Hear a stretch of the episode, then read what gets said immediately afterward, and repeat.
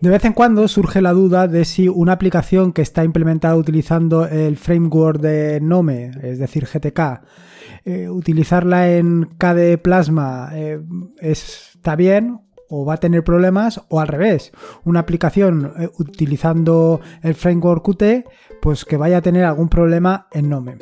Y lo cierto es que salvo el tema de la cantidad de librerías que puede traerse una aplicación de un entorno a otro y luego el otro problema parejo que puede ser el tema de la integración de la aplicación con el entorno de escritorio, tampoco vas a tener más problemas.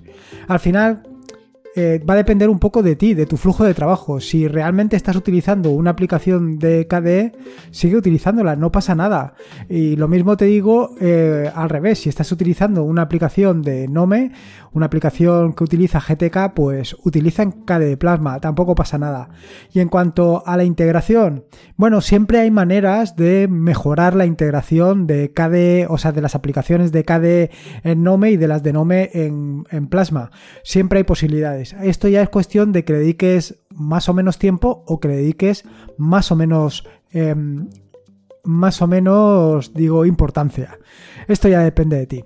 Pero bueno, al final, esto es una de las preguntas del podcast de hoy, que es uno de los podcasts de preguntas y respuestas, que trataré de responder esto y algunas otras cosas más.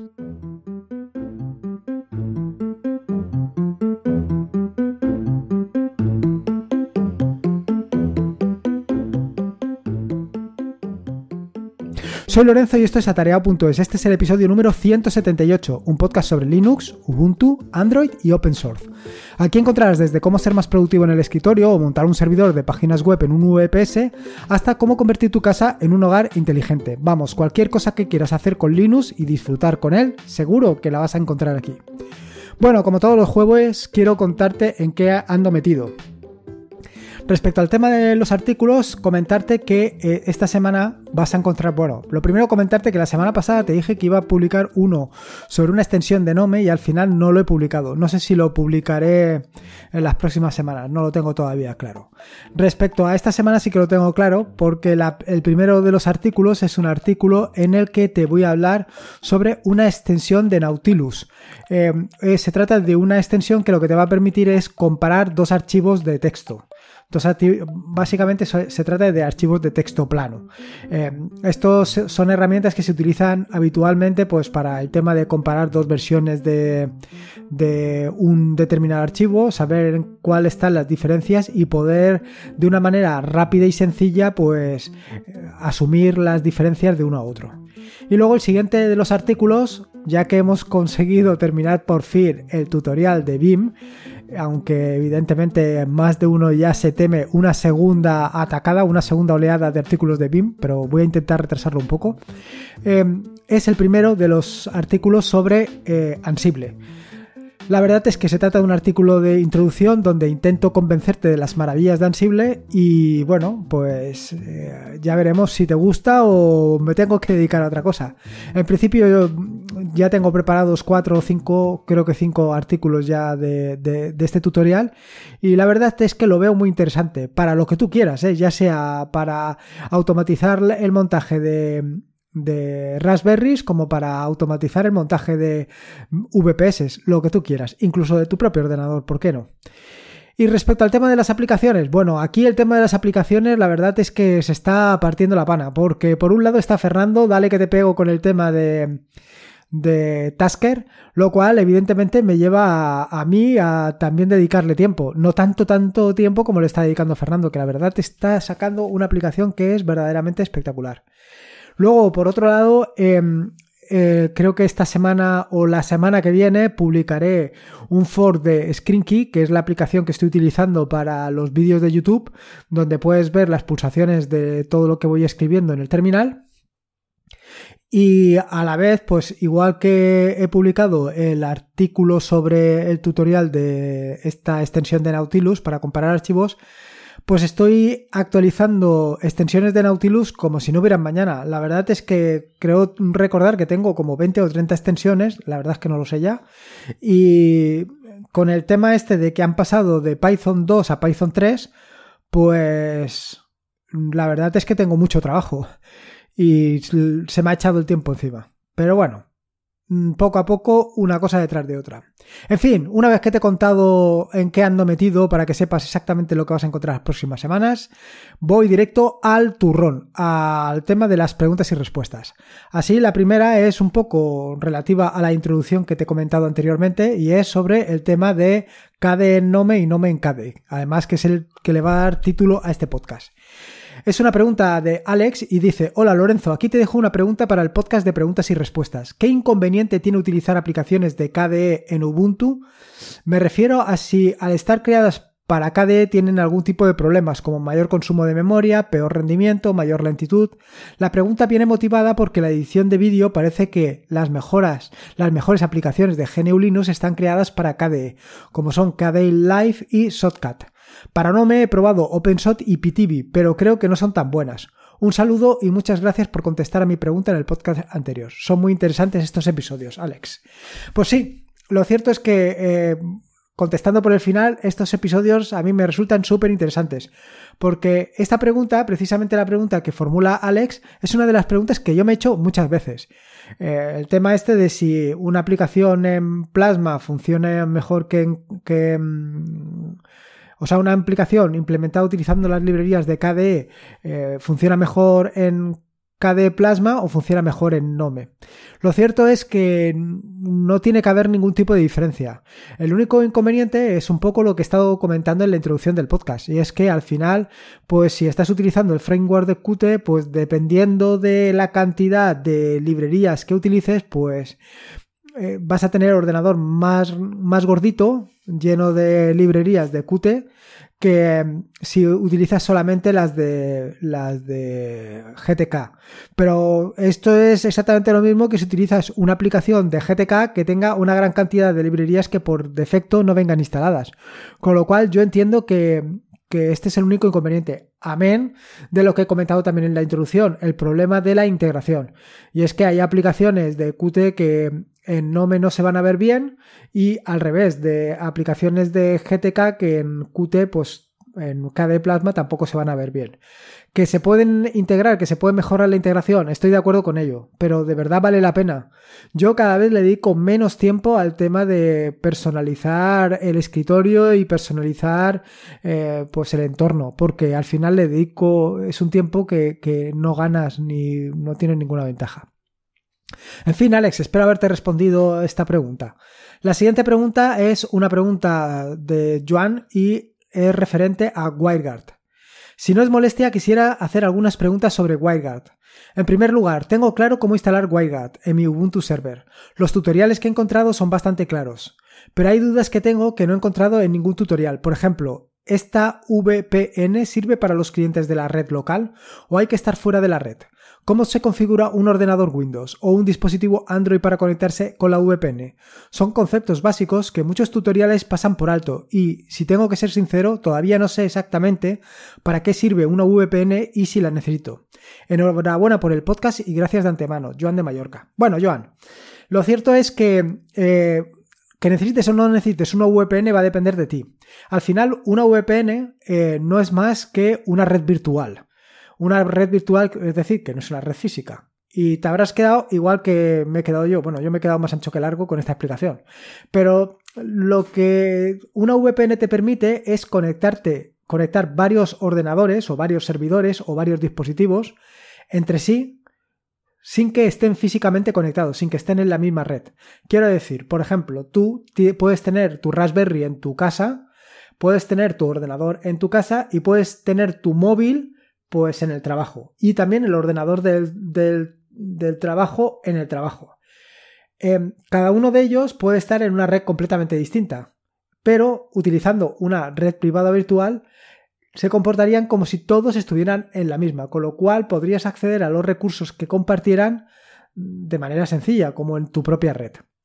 Respecto a lo que comentas de si sirve para los clientes de la red local, bueno, al final es que estás creando una red virtual, con lo cual los equipos que estén en esa red, en la red virtual, pues será como si estuvieran en una red local.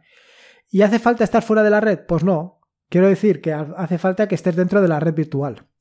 Respecto a cómo configurar un ordenador en Windows o un dispositivo Android, respecto a Windows no tengo ni idea. Quiero serte completamente sincero, perdón. Pero vamos, supongo que será eh, relativamente sencillo. No sé exactamente WireGuard cómo está implementado en Windows.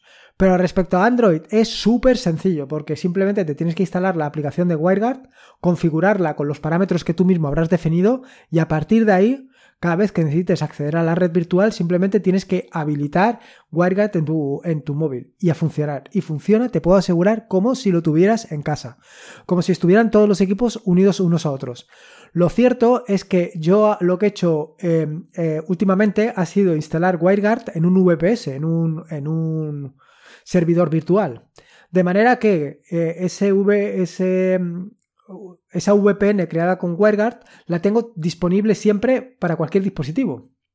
Y puedo acceder a cualquier dispositivo que esté en la red virtual, en la VPN. O sea que la verdad es que es una ventaja, es una comodidad muy interesante.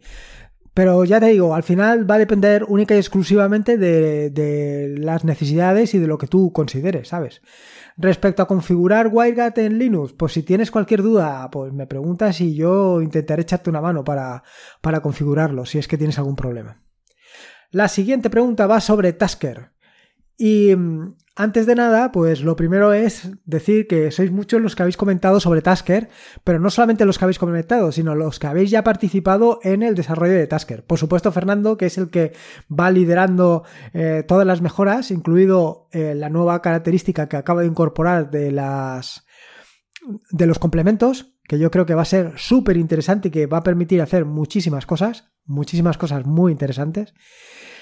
Pero no solamente eso, sino que Monse, Javier, Adrián, Guillermo, todos han colaborado, o algunos, eh, en reportar en GitHub. Quiero decir, todos han colaborado, pero algunos en GitHub a pues eh, reportar algún error o proponer alguna modificación o alguna mejora, por supuesto. El primero en cuanto a propuestas es el amigo Ángel de Yugi, que siempre está ahí a la al, quite para proponer nuevas características. Y la verdad es que tengo ahí pendiente la característica de la búsqueda porque me parece una interesantísima opción. Bueno, en fin, me voy a la pregunta de Adrián. Dice, hola Lorenzo, no tengo más que palabras de felicitación.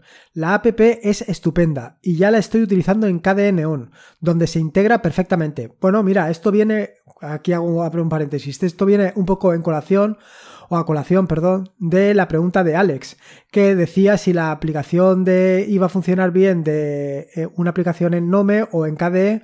Pues mira, Adrián le está diciendo que la, la aplicación se está integrando perfectamente en KDE Neon, con lo cual, ¿qué más quieres?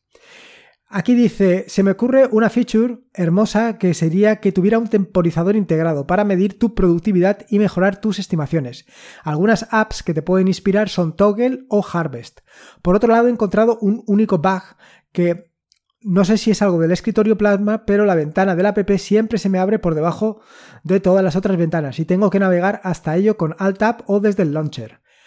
Tengo que comentar que estoy especialmente satisfecho con la aplicación. Bueno, pues en, el tiempo desde que Adrián eh, escribió esta pregunta hasta el día de hoy, ya ha sido el propio Fernando el que se ha encargado de eh, actualizar la aplicación y añadir esta nueva característica.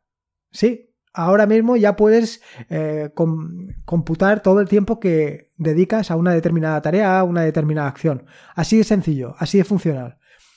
La verdad es que es brutal. No solamente eso, sino que Fernando ha implementado en uno de los complementos la posibilidad de eh, vaya computar el tiempo que le dedicas a cada actividad de una manera mucho más concreta, lo cual va a ser súper interesante. Respecto al tema del, del, bug que comenta, del error que comenta Adrián sobre eh, la posición de la ventana, es cierto. A mí también me pasa en, en concreto me pasa en Ubuntu. En Ubuntu también me, aparece bajo. Lo cierto es que no la he corregido. Es culpa mía. No la he corregido y sé exactamente cómo corregirla. O sea que no, no, es un problema muy grave. Pero bueno, la corregiré a ver si, si me acuerdo, lo apunto.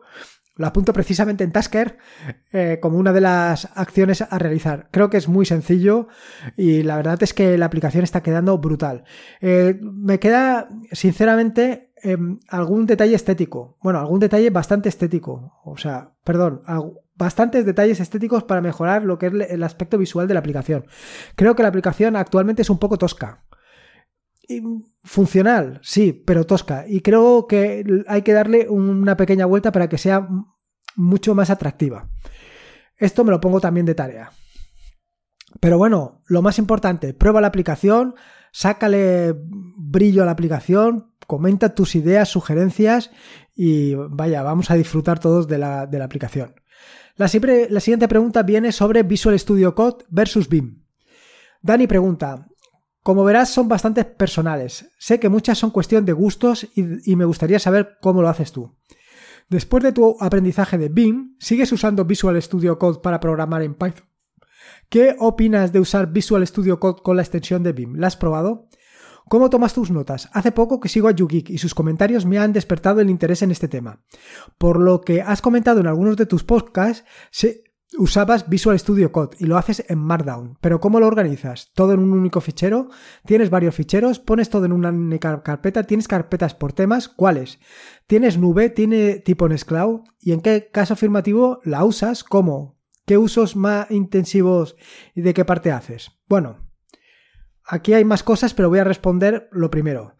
Respecto al tema del aprendizaje de BIM y el uso de Visual Studio Code, tengo que decir que en, eh, vaya, para Python, actualmente, para, bueno, para Python, para Markdown.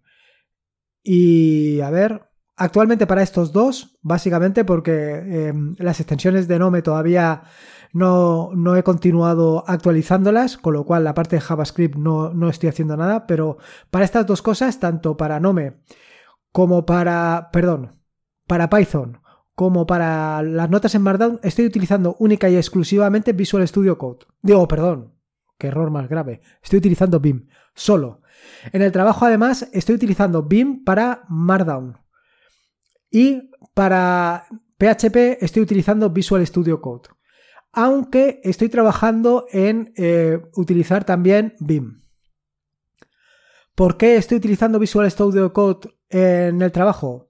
Bueno, respecto a la pregunta que decía si eh, estoy probando la extensión de BIM, sí, estoy probando la extensión de BIM con Visual Studio Code, pero lo cierto es que eh, el equipo que tengo de trabajo pues está muy saturado. Quiero decir, con Visual Studio Code y con la extensión de BIM funciona Mm, realmente mal. Pero realmente mal, ¿eh? O sea, es una lástima el funcionamiento que tiene. Con lo cual, pues lo he intentado hacer. Claro, estoy tan acostumbrado al manejo de las teclas que al final eh, termino por hacer, por meter alguna J cuando quiero desplazarme en el teclado, pero, pero no, no, termino de coger el truco. Yo espero terminar de configurar BIM para poder utilizarlo perfectamente, porque ahora mismo tengo un problema con el tema de la extensión que me permite hacer, o sea, trabajar con, con, ahora diré yo, ahora no me sale, con Git. Ese es el problema que tengo. Y lo cierto es que no, es, no me resulta sencillo instalar, instalar extensiones por el tema del, del servidor proxy y cosas de estas. Luego, respecto al tema de eh, cómo tomo las notas, bueno, las notas las tomo en Markdown. Y las tomo, a ver, lo tengo clasificado por cosas, ¿no? Quiero decir, por ejemplo, los podcasts los tengo eh, agrupados por temporadas y dentro de cada temporada tengo todos los podcasts. Las, los artículos, lo mismo, los artículos los tengo eh, guardados o los tengo organizados por directorios y eh, un directorio general donde tengo, el, por ejemplo, el año 2020 y todos los artículos del 2020. Cada artículo va dentro de, una, dentro de un directorio. Y así es como yo lo tengo organizado. ¿Qué ventajas tengo de hacerlo así? Pues la ventaja de que tengo de hacerlo así es que en cada directorio voy a tener exactamente la carpeta que voy a buscar, o sea, el, artículo que, necesito o las notas que necesito. Y, dentro, además, tengo las imágenes que van a publicarse en el artículo. Respecto a las notas, las notas las tengo de una manera distinta. Las notas las tengo por años. Quiero decir, para el 2020 tengo todas las notas, o sea, por, por año y por mes. Quiero decir, eh, a ver, en el 2020 tengo los 12 meses. Bueno, ahora mismo solamente tengo 5 hasta mayo.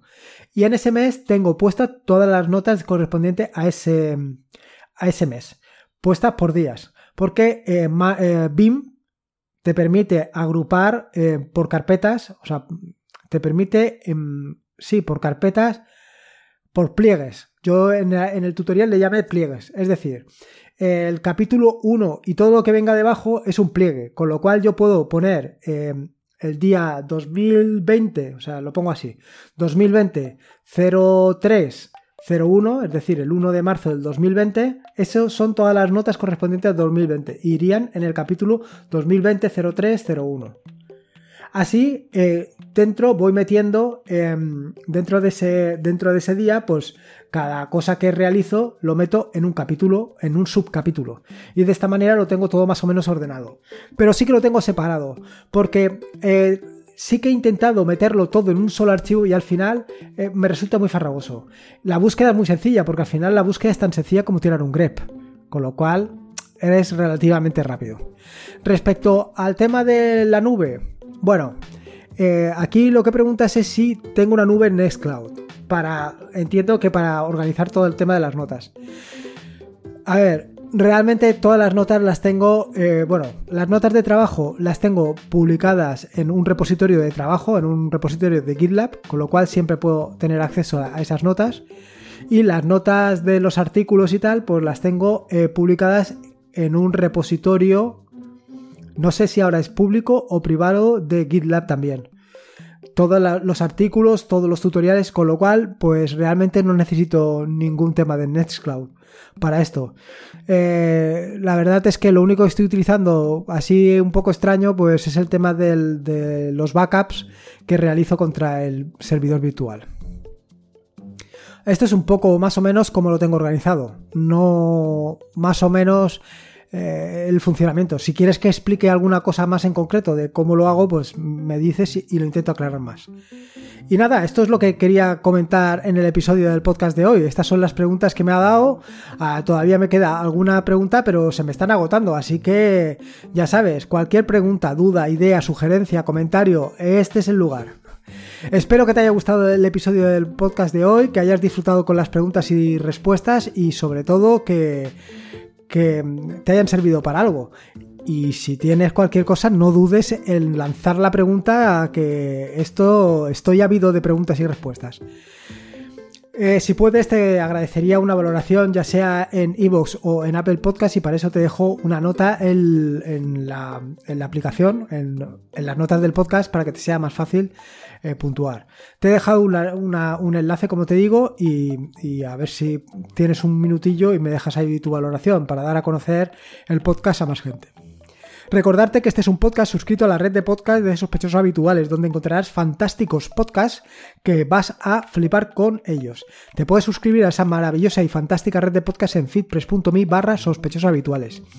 Por último, y como te digo siempre, recordarte que la vida son dos días y uno ya ha pasado, así que disfruta como si no hubiera mañana y si puede ser con Linux, mejor que mejor. Un saludo y nos escuchamos el próximo lunes.